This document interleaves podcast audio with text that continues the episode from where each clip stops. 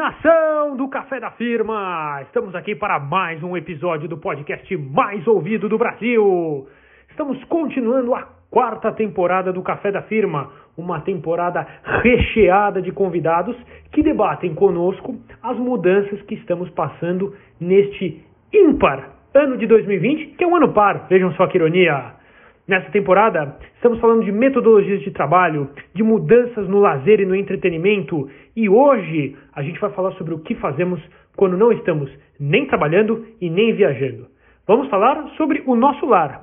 Afinal, já diria o sábio: minha casa, minha vida!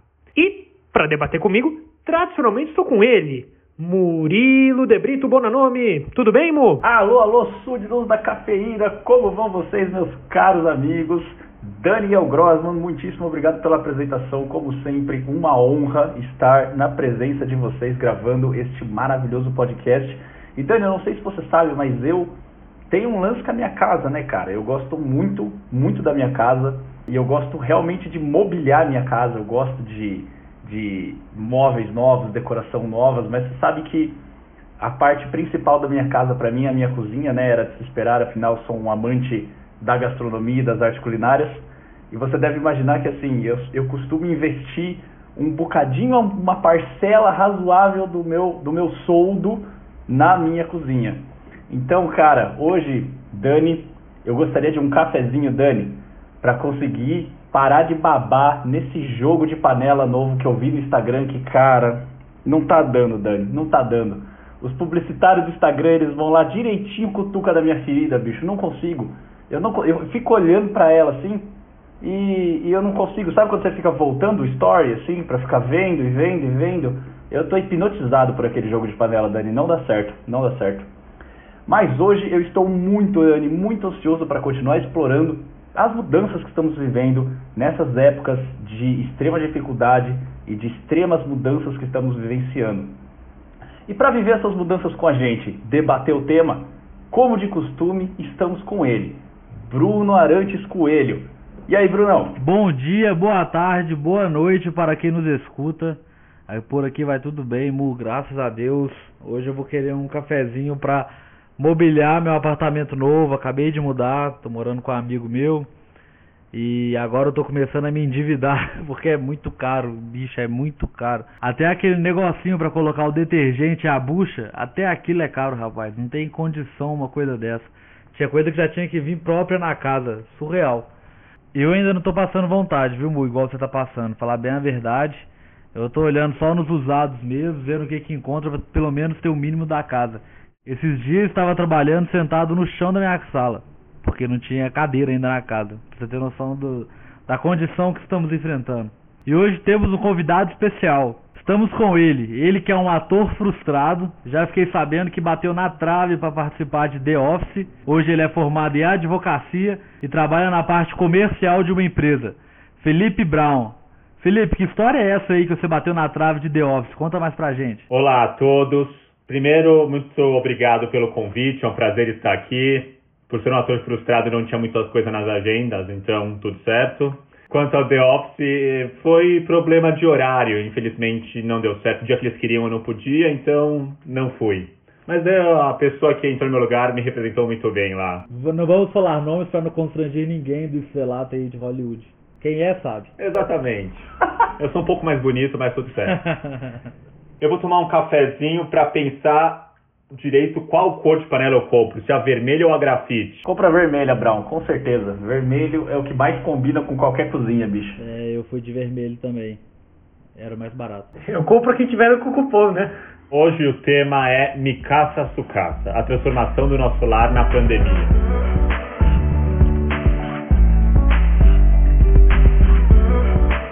Maravilha, Brown. Obrigado pela participação, agradeço em nome do Café da Firma. E antes da gente começar o debate, a gente vai para o nosso tradicionalíssimo bate-bola jogo rápido. Perguntas rápidas, respostas ainda mais rápidas. Tá preparado, Brown? Sempre, vamos lá. Então vamos lá, bate-bola com Felipe Brown em 3, 2, 1, valendo. Brown, um time. Corinthians. Vai, Corinthians. Uma música. Banana Punk e Jack Johnson. Um filme. O ano que os meus pais saíram de férias. Baita filme. Brown, um Pokémon. Charizard. Brown, um sabor de pizza. Quatro queijos. Água com gás ou sem gás? Ótima pergunta, sem gás, sempre. Tô contigo. Brown, seu jogo favorito, de tabuleiro ou de videogame? Ah, o Fifinha de sempre, né? Um super-herói. Homem-Aranha. Brau, qual é o seu personagem favorito da Turma da Mônica?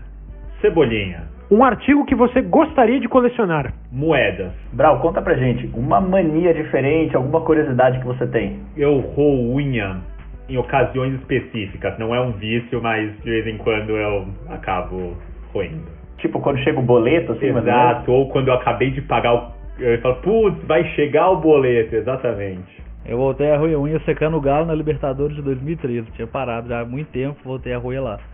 Sua palavra favorita? Bora! Boa, Brown. Animal esse bate-bola.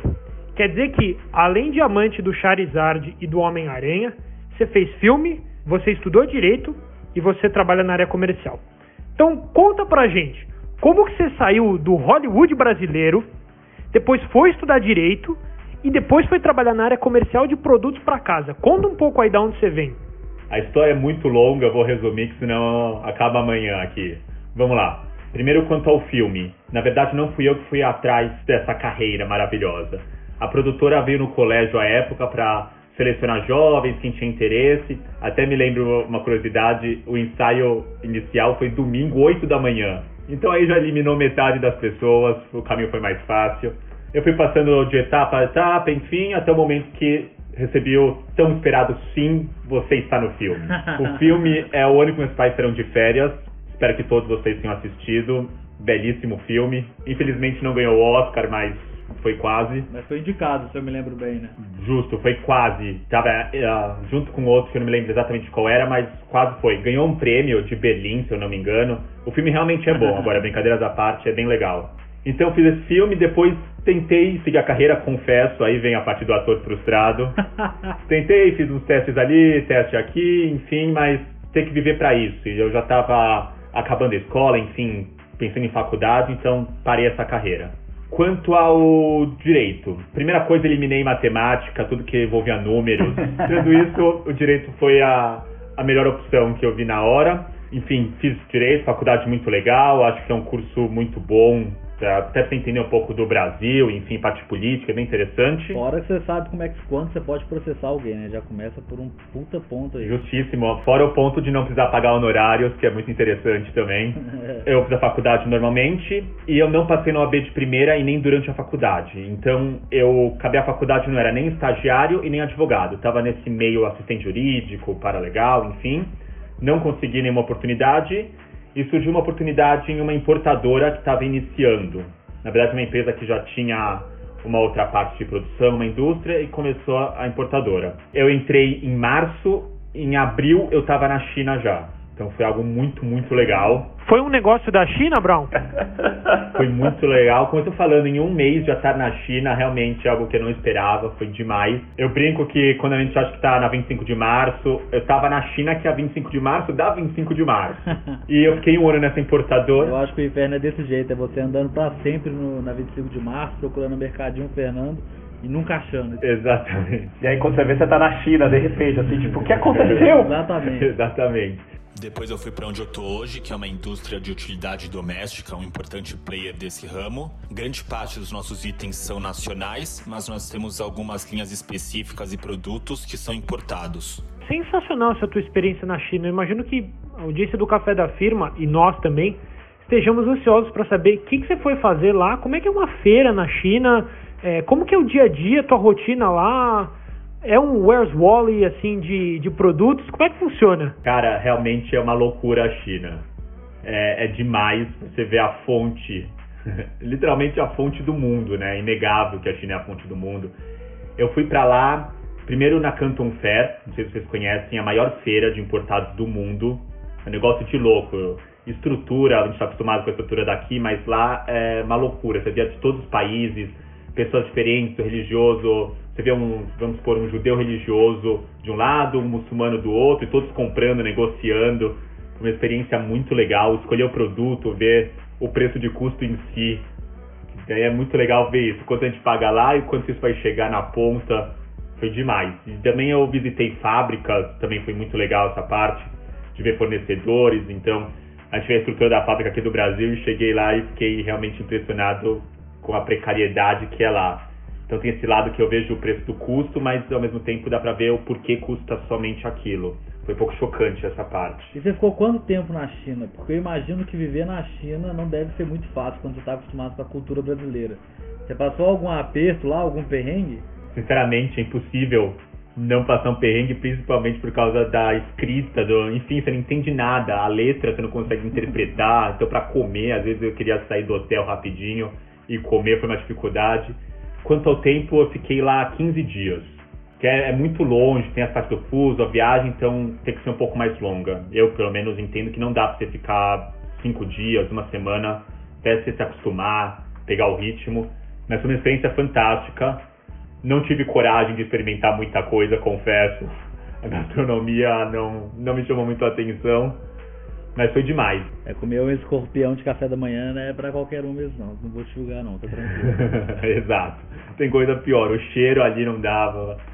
Mas quanto a tempo, realmente é complicado ficar muito tempo lá. Eu, no voo de volta, eu voltei com uma pessoa que ela falou que ela estava lá 45 dias. E eu pensei em 15 eu sofri pra caramba, imagina 45 dias lá. Boa, Brau, e hoje na empresa que você está trabalhando, você faz o que especificamente? Conta um pouquinho do, do que, que você faz, como que é a sua rotina, enfim. Boa, falamos de China, então foi essa parte que eu falei que eu fui mais na compra, ver o começo.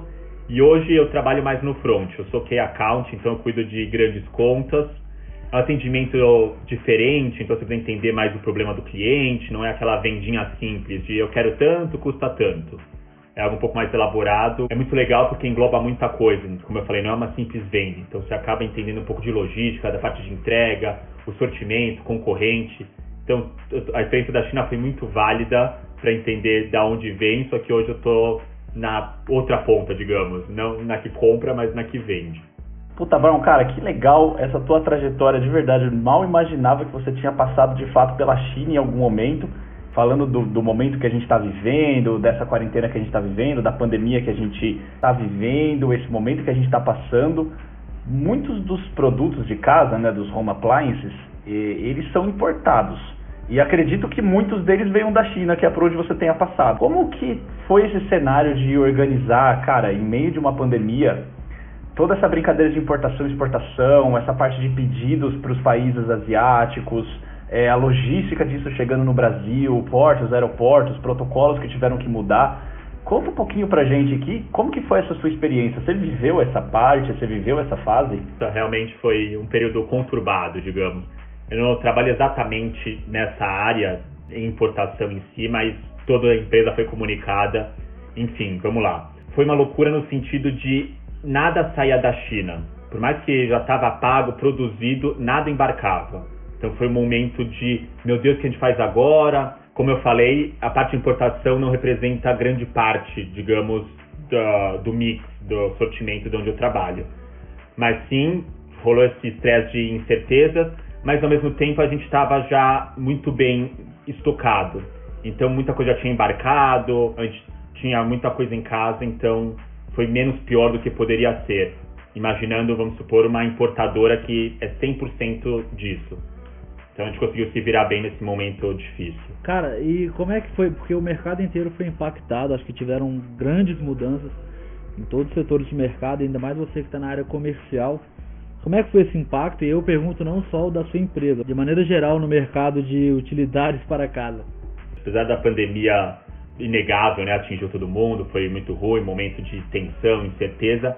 Para a utilidade doméstica foi muito boa, entre aspas, porque boa não é uma pandemia, claro, mas no sentido que aumentou muito a demanda. As pessoas em casa começaram a olhar, ah, essa minha panela tá antiga, putz, esse talher aqui eu tenho desde 1910, aquele de casamento. Então aumentou muito a procura então, para a gente foi muito bom. Às vezes, um item que não era que melhor performava começou a ter um boom, porque as pessoas em casa começaram a trocar algo que não trocavam com muita frequência. Foi bem legal nesse sentido de aumentar a procura.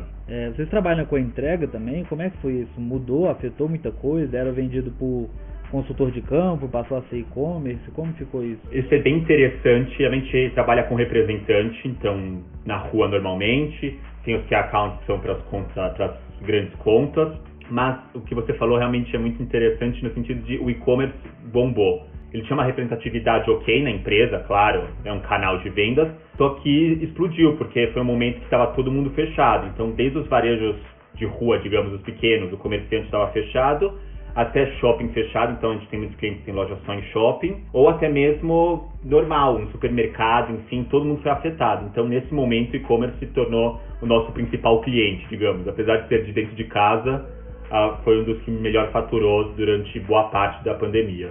Vou mais uma na do Brunão, então, Brown. Você comentou mais cedo no podcast que no teu atendimento dos key accounts você tem que entender de distribuição, estoque, logística, vendas, enfim, uma roda bem completa, diferente de uma venda mais simples uh, para outros clientes.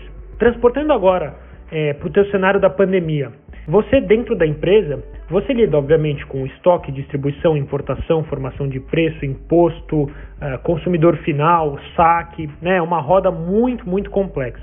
Destaca aí para gente um, dois destes silos que você viu que foram mais afetados aí na pandemia e as principais mudanças que ocorreram. O que, que você sentiu assim que foi uma mudança 180 graus com a pandemia? Sem dúvidas, o mais afetado foi a parte do frete, do transporte, da entrega, principalmente porque muitas, muitas empresas reduziram o número de caminhões, funcionários, enfim, então quero dizer que o prazo ficou um pouco maior. Então, o nosso lead time, que antes era muito mais rápido, circulação, loucura de rodovias, enfim, foi muito afetado nesse sentido. A gente teve que se adaptar bem a essa questão de entrega, alinhar certinho a expectativa, porque foi muito afetado realmente. Outro ponto, a gente falou de importação, é legal falar também da parte do dólar. Desde o dólar também deu uma oscilada nesse período, foi uma loucura, então tivemos que às vezes ter um reajuste pontual e depois voltava, porque ele subia e descia, então o custo em si, eu não lido diretamente com isso, mas com certeza quem cuida dessa parte deve ter sofrido bastante. Quer dizer, tinha que ver o mercado, todo mundo reajustando, não podia ficar para trás, mas não tempo não podia ser muito fora. Então esses dois pontos eu acho que são os que mais. Quem estava cuidando disso, com certeza, foram algumas noites de sono embora aí. Com certeza. E você falou que o, o, frete acabou ficando mais longo. Imagino eu que as pessoas presas dentro de casa também fizeram com que os consumidores ficassem mais impacientes também, né? Então as pessoas esperando fretes menores e na verdade você não conseguiu, você tendo que entregar fretes maiores, né? Exatamente. E realmente, nesse ponto, até quanto ao nosso e-commerce, todo mundo que fez compra, né? Ouviu outros podcasts de vocês, todo mundo consumiu muito. E o prazo realmente estava um pouco maior. Às vezes uma compra que chegava em 48 horas, enfim, demorou um pouco mais. Brown, e você comentou que muito do consumo mudou durante a pandemia. É, o que, que as pessoas passaram a consumir mais de home appliances, é, digamos assim, itens mesmo, se você puder contar um pouquinho pra gente, alguma coisa que te surpreendeu, algum item que você achou completamente fora da caixa, algum slow mover aí que vocês conseguiram tirar do estoque. É, como que foi o consumo das pessoas durante esse período? Eu diria dinâmico. Então, às vezes um item que estava encostado ali, que não chamava tanta atenção, explodiu, surpreendeu até a gente internamente. Quanto a itens, é, a gente trabalha com uma gama muito grande, né, um sortimento, então desde os utensílios até talher, panelas, e um produto que me chamou muita atenção foi exatamente isso, panela, que é algo que a gente não costuma trocar tanto, se for pensar até na nossa residência, dos familiares, é algo que dura muito tempo. E durante esse período realmente foi algo que teve um giro maior e não só de um item específico, a gente trabalha com várias linhas, então todas performaram legal nesse sentido, porque às vezes a pessoa estava lá em casa e tinha uma panela já que era muito boa, só que ela queria uma melhor ainda, então aí foi o momento dessa mudança. Até porque as pessoas começaram a cozinhar em casa também, né? Então tem esse ponto que olhava a panela. Ou o tamanho, Exato. né? Exato. Cozinhava só para ela, então ela precisava de uma frigideira de 18. E aí agora que ela tá cozinhando para três pessoas, ela quer uma frigideira de 32. E... Exato. Então agora na pandemia que eu tô comendo o dobro, eu tô tendo que pegar uma frigideira de triplo. Ou um conseguir fazer o mesmo almoço. Não tá fácil.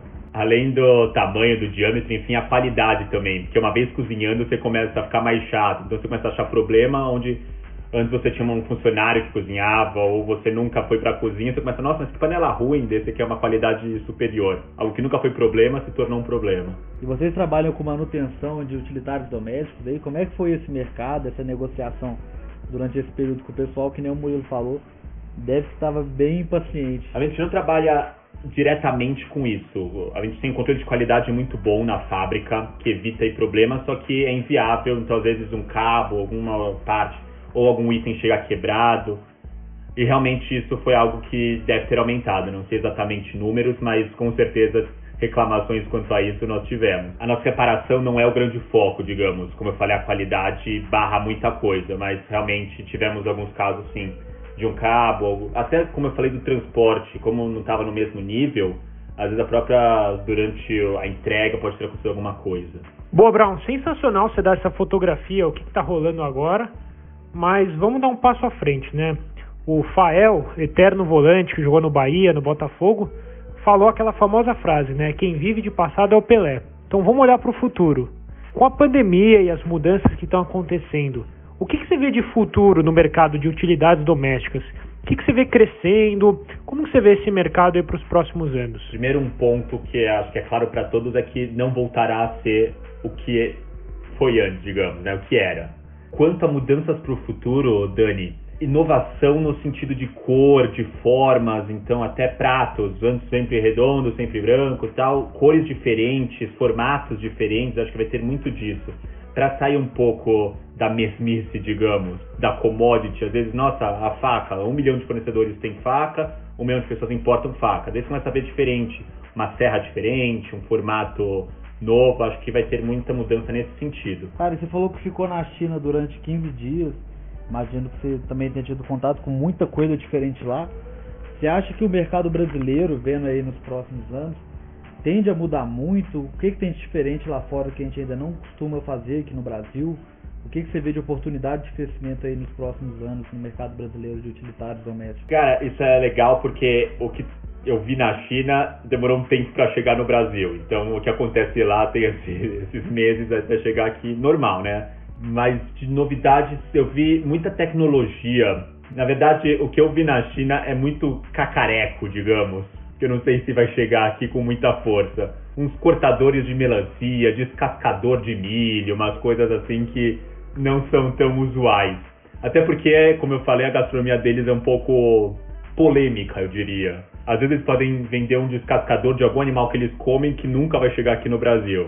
Essa parte de. Tipo morcego. Essa parte de o que acontece lá, não sei se vai exatamente acontecer aqui. Mas, Brau, tem uma pergunta para te fazer. Eu queria entender das inovações tecnológicas daí. É, eu entendo que, eu não me, se não me engano, é, a gente chegou a, a, levantar o dado de que purificadores de ar e limpadores a vácuo é, tiveram 40% da, de aumento de demanda nesses últimos tempos. E que dentro de inovação em home appliance, tecnologia, o que, que você acha que tem espaço no mercado brasileiro? Hoje o trabalho a gente não tem tantos processadores, a gente na verdade não tem nenhum item elétrico, algo do tipo. Algo que tem chamado muito a atenção são esses robôs que limpam de diferentes formatos, tem uns que são redondos, pequenininhos, tem uns grandes. E cada vez mais eu entendo que eles vão chegar a lugares que a gente não imagina hoje. Vamos supor, hoje a gente tem os que limpam o chão normal mas amanhã com certeza alguém vai desenvolver algum que já limpar uma prateleira, já consegue limpar uma bancada. Acho que nesse sentido de limpeza em si, mais até do que processador de fruta ou um mixer, mais que essa parte, acho que limpeza é algo, como você falou, do saco a vácuo, acho que essas coisas mais limpeza e organização, digamos, acho que é o futuro. Pelo menos é o que eu entendo que tem chão aí. É, para mim, para mim faz sentido, Brown. Puta, eu que tô, bom, enfim, sou do varejo, né, mas estou um pouco mais próximo da parte indústria do varejo, né, sei como supply chain. É, eu vejo que, cara, raras são as empresas que têm limpeza automatizada já. Ainda grandes centros de distribuição enormes sendo limpados por equipes de limpeza manual, sabe? Lógico, com equipamentos, com máquinas, mas assim, nada robotizado, nada automatizado. E, e, de fato acho que tem um espaço aí até mesmo dentro do, das, das próprias indústrias, não só da, das casas. Né? Do lado de inovação, acho que a gente tem dois braços importantes para destacar: tecnologia, que você comentou há pouco, e sustentabilidade. São produtos que envolvem bastante matéria-prima e muita dessa matéria-prima é escassa no Brasil e no mundo. O que você vê do lado de sustentabilidade que está rolando e você pode dividir com a gente? Essa é uma preocupação de todos hoje, né? Não só das indústrias de utilidade doméstica, mas em geral, com o meio ambiente, você falou de matéria-prima, realmente é, não tem nem o que falar. O que a gente tem feito é o reaproveitamento. Então, às vezes, entre aspas, sucata, restos acabam se tornando produtos, mantendo a qualidade, claro. O mesmo produto a gente nem percebe, mas pode ser, digamos, material reutilizável. Às vezes o que sobrou de um produto você junta com o que sobrou de outro e daí você consegue transformar. Acho que é isso, é reutilizar. Quanto menos a gente, entre aspas, jogar fora, melhor. Boa, Brown, mas eu acho que além do reaproveitamento da matéria-prima, eu coloco um além, o reaproveitamento dos produtos acabados. Será que a gente não poderia criar um programa de reaproveitamento de panelas usadas? A gente tem aquela famosa frase: panela velha que faz comida boa. Na verdade, a gente podia criar o Panela Velha que faz uma nova panela. Genial, Dani, genial. A gente tem esse tipo de iniciativa no mercado? Realmente a ideia é muito boa. Confesso que não sei se alguém já fez. Eu só quero saber que se essa ideia vingar alguma coisa aí, vai ter que pagar um pouquinho pro café da firma, hein, Brunão? Não, Brunão. A ideia foi minha, que é isso? Não, não, não. A ideia foi minha. A ideia foi minha. Royalty, A gente tem aqui gravado quem deu ideia. Eu estou digitalizando a ideia do Dani e mandando por e-mail para ele para ficar registrado, formalizado de onde veio essa ideia. Brincadeira, Brown, brincadeira. Brincadeira do Murilo, eu tô falando muito sério. Amanhã eu tô na sala do CEO, tive uma, putz, uma ideia ontem à noite, você não acredita o programa que a gente vai fazer. Daí vocês vão ver em breve na televisão uma propaganda. Muito obrigado. Ô Brown, você falou muito sobre tecnologia, coisas novas que estão vindo pro mercado. Como é que vocês veem a, a novidade que chega, não chega, já não acho que nem pode chamar mais de novidade, que é além da internet das coisas, que é tudo dentro de casa ligado, tudo dentro de casa funcionando num próprio sistema, ainda tem diversos utilitários muito tecnológicos a ponto de uma cafeteira que consegue medir o seu nível de nutrientes dentro do seu corpo e fazer um café preparado para você, uma geladeira que pede produtos que estão faltando porque já conhece o seu hábito, já conhece a sua rotina como é que você vê isso chegando no mercado, especialmente no Brasil, porque acho que fora do Brasil já existem alguns exemplos desses, desses produtos sendo negociados, você falou um pouquinho do dinheiro na China, não sei se você chegou a ver alguma coisa do tipo, mas como é que você vê esse futuro entrando no mercado de utilitários domésticos? A gente fala muito entender a dor do, do cliente, né? Tem essa, essa ideia atualmente, o consumidor no centro, o cliente é o foco. Isso é muito interessante. Você faz algo individualizado, mas que serve para várias pessoas, porque o foco vai ser a necessidade daquele determinado cliente, daquela determinada pessoa. Eu acho muito válido isso, total, você entende a dor dele. Não sei quanto tempo isso vai demorar para chegar no Brasil, e outro ponto interessante é o quanto isso vai custar também. Porque a gente já tem essa ideia de videogames, enfim, a gente já sabe o quanto custa lá fora e o quanto vai custar aqui eu não sei nem se vai ser viável, quantas pessoas vão ter acesso. Óbvio, tirando o café da firma que cada um vai ganhar um. É o mínimo, é o mínimo que a gente está esperando. Claro, o, o, produtor disso vai conhecer e pode deixar que. Eu tenho contatos lá na China, eu vou pedir um para vocês. Mas realmente a questão do preço é algo que me espanta, mais ou menos, digamos, porque vai chegar com um preço talvez inacessível e poucos vão ter acesso a isso. Vai continuar na cafeteira normal mesmo, tendo que tomar o de sempre, é isso aí. Brown, interessante esse ponto que você falou sobre a explosão do e-commerce, porque aconteceu com todo mundo e cada empresa reagiu de um jeito a essa explosão do digital. Com isso, o e-commerce ele passou a coexistir com outros clientes, sejam key accounts ou outros clientes da companhia. E, e várias empresas já estão começando a estruturar o seu e-commerce para vender direto ao consumidor, né? Então não passar por um revendedor, seja um varejo ou uma loja especializada. Como que você vê esse movimento? Você acha que a venda direta ao consumidor vai continuar para os próximos anos, apesar de uma eventual rixa que ela pode criar com outros uh, varejos e clientes atuais? E a resposta é sim. Entendo que vai continuar, até porque vai continuar, até porque a gente tem o caminho. Então, hoje você tem análise, você sabe o perfil do seu cliente, a gente tem esse controle de quem acessa o nosso site, o que a pessoa busca, onde ela clicou, a gente consegue direcionar produtos, porque ninguém melhor do que a própria empresa para entender isso, né? Então, às vezes tem o marketplace, tem várias pessoas vendendo, mas a empresa que conhece realmente o que tem dentro de casa, o que pode oferecer, às vezes uma ação diferente. Então, acho que esse contato consumidor direto no site da empresa não vai deixar de existir, digamos. Cara, existe um, um cara muito famoso aí no, no, no, mercado, no mundo, um professor muito famoso no mundo chamado Scott Galloway. Não sei se você já ouviu falar alguma coisa sobre o cara ou não. Ele fala sobre as quatro grandes empresas de tecnologia e eu gostaria de focar em uma delas que vende produtos de A a Z. E, e hoje essa empresa ela entra muito forte de maneira, de maneira bastante agressiva no Brasil E eles são famosos com vários cases que eles já estão gerando aí na, no, no burburinho do mercado de substituir a função principal de venda da, das maiorias das empresas, comoditizar ao máximo o produto delas e, e transformar em, e banalizar, digamos assim, como o único canal de venda possível. É, só querendo saber mesmo, vocês têm conversas desse tipo dentro da indústria? Como que o mercado está respondendo é, à chegada dessa empresa com, com vendendo home appliances e, e, e comercializando várias coisas ao redor do mundo? Vocês estão discutindo isso? Esse, esse tema está quente dentro da indústria que você trabalha? Excelente.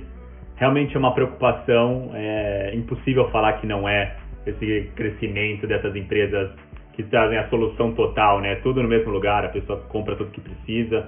Enfim, é algo que tem que estar na cabeça, mas sinceramente, uma opinião minha, totalmente minha, Felipe, eu acho que o vendedor nunca vai deixar de ser importante, digamos. É uma pessoa muito importante, ele vai lá, ele entende o cliente, ele conversa, ele visita, ele vê a loja, vê o que precisa, ou até o consumidor. Eu acho que essa proximidade é muito, muito importante, a função de representante, vendedor, enfim, isso não vai não vai sumir, na minha opinião, pelo menos. Por mais que essas empresas cresçam ao máximo e tragam a solução de tudo, você possa comprar o que você imaginar, mas o vendedor em si, aquele cara que vai estar lá com você, vai explicar os benefícios, o que se encaixa, vai entender o que você espera. Acho que essa função é super importante e não vai desaparecer tão cedo. Acho que a loja física, no máximo, pode acontecer ela se transformar, mudar e se adaptar. Mas com certeza sempre vai ter espaço para isso. Você vai ter a pessoa desconfiada de comprar na internet que vai passar na loja física. Essa pessoa se chama Bruno.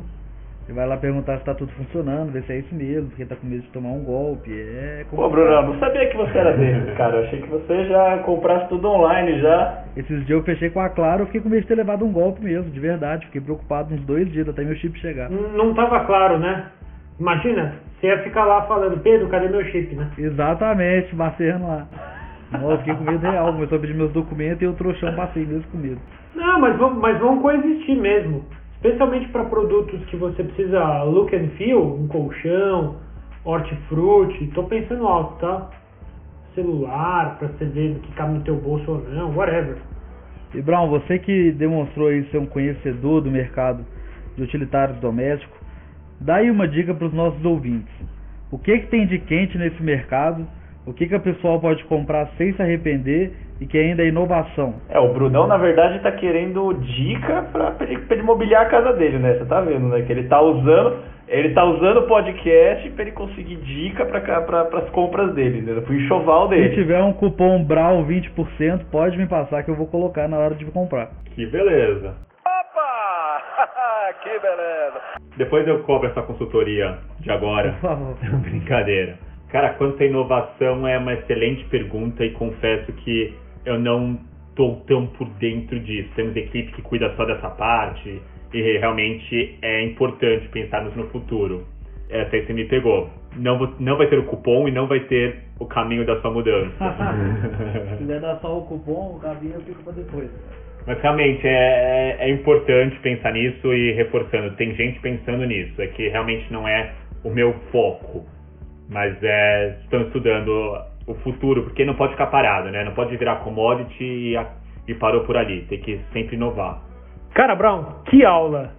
Que aula! Acho que foi um podcast muito legal para a gente aprender sobre um mercado super dinâmico, um mercado que a necessidade por inovação é latente e a responsividade dos consumidores é muito forte, porque querendo ou não são produtos de uso diário e que se a gente não tiver o devido cuidado, o caldo engrossa, ainda mais numa panela boa.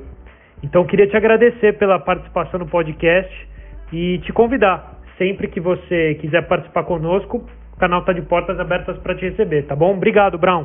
Cara, foi realmente muito legal. Abordamos vários pontos que até fiquei aqui na cabeça, principalmente o ponto dessa campanha aí de trocar panela velha, até não esqueci não. Muito obrigado pelo convite mais uma vez, foi muito, muito bom e Qualquer coisa que vocês precisarem, estamos aí. Muito obrigado a todos. Valeu. Maravilha, pessoal! Fechamos mais um episódio da quarta temporada do Café da Firma. Uma temporada de discussão, uma temporada em que a gente coloca os convidados como protagonistas do podcast e buscamos continuar ensinando e aprendendo sobre as mudanças que estão rolando Brasil, China e mundo afora. E você, amigo internauta que estiver vendo e participando de alguma mudança no mundo, conte conosco e conte para a audiência do Café da Firma o que está vendo, porque a mudança de hoje é a realidade do amanhã. grande abraço, obrigado Mu, obrigado Brunão, valeu Brown, até mais.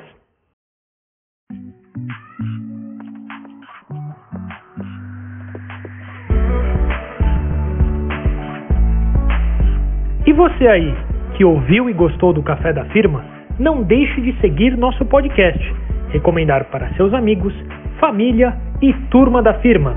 E fique à vontade para mandar um direct pelo Instagram, arroba podcast Café da Firma, ou pelo e-mail cafedafirma.outlook.com. A cada temporada, novos episódios semanalmente. Este é o Café da Firma. Até mais!